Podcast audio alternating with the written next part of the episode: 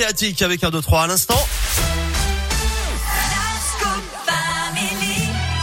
11h51, c'est l'heure de la Terre, la Pierre et vous avec Philippe Lapierre. Rebonjour Philippe. Bonjour Eric, bonjour à tous. Et aujourd'hui jeudi, on revient sur l'affaire des bouquetins, c'est dans la région. Et oui, ça s'est passé cette semaine en Haute-Savoie, plus précisément lundi, mardi et hier dans le massif du Bargy. Plusieurs dizaines de bouquetins ont été abattus. Hein, vous savez, c'est des espèces Ah. de, de chèvres sauvages là avec des cornes immenses. Ouais, mais Alors euh, l'opération visait à éradiquer la brucellose. C'est une maladie animale qui peut se transmettre à d'autres espèces, mais aussi à l'homme.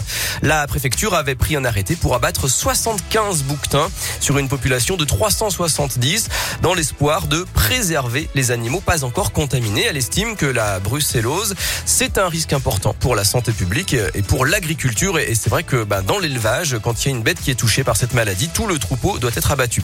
Alors la justice a quand même permis de limiter la casse parce qu'au départ, en mars, le préfet prévoyait d'éliminer 170 bouquetins. Mais bon, là, le tribunal de Grenoble avait dit non.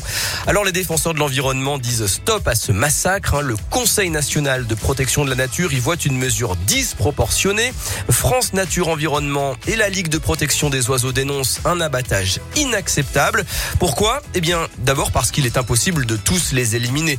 Ensuite parce que la plupart des animaux étaient sains. Seuls euh, sur les 96 bouquetins testés depuis le printemps, seuls 5 étaient porteurs de la maladie selon l'Office de la biodiversité. Et puis enfin parce que les tirs des chasseurs peuvent avoir pour effet d'effrayer et de disperser les animaux et donc potentiellement de répandre la maladie sur une plus grande surface. Alors les ONG préconisent plutôt la capture. Ah, on le voit, ce sont euh, deux visions radicalement opposées de la biodiversité qui s'opposent dans ce dossier. En tout cas, le sujet risque de faire encore parler puisque le ministre de l'Agriculture est attendu sur place en début de semaine prochaine. Merci beaucoup euh, Philippe. La Terre, la Pierre et vous en replay sur radioscoop.com. À plus tard Philippe. Plus tard. Tu connais la chanson, c'est juste après Jérémy Frérot.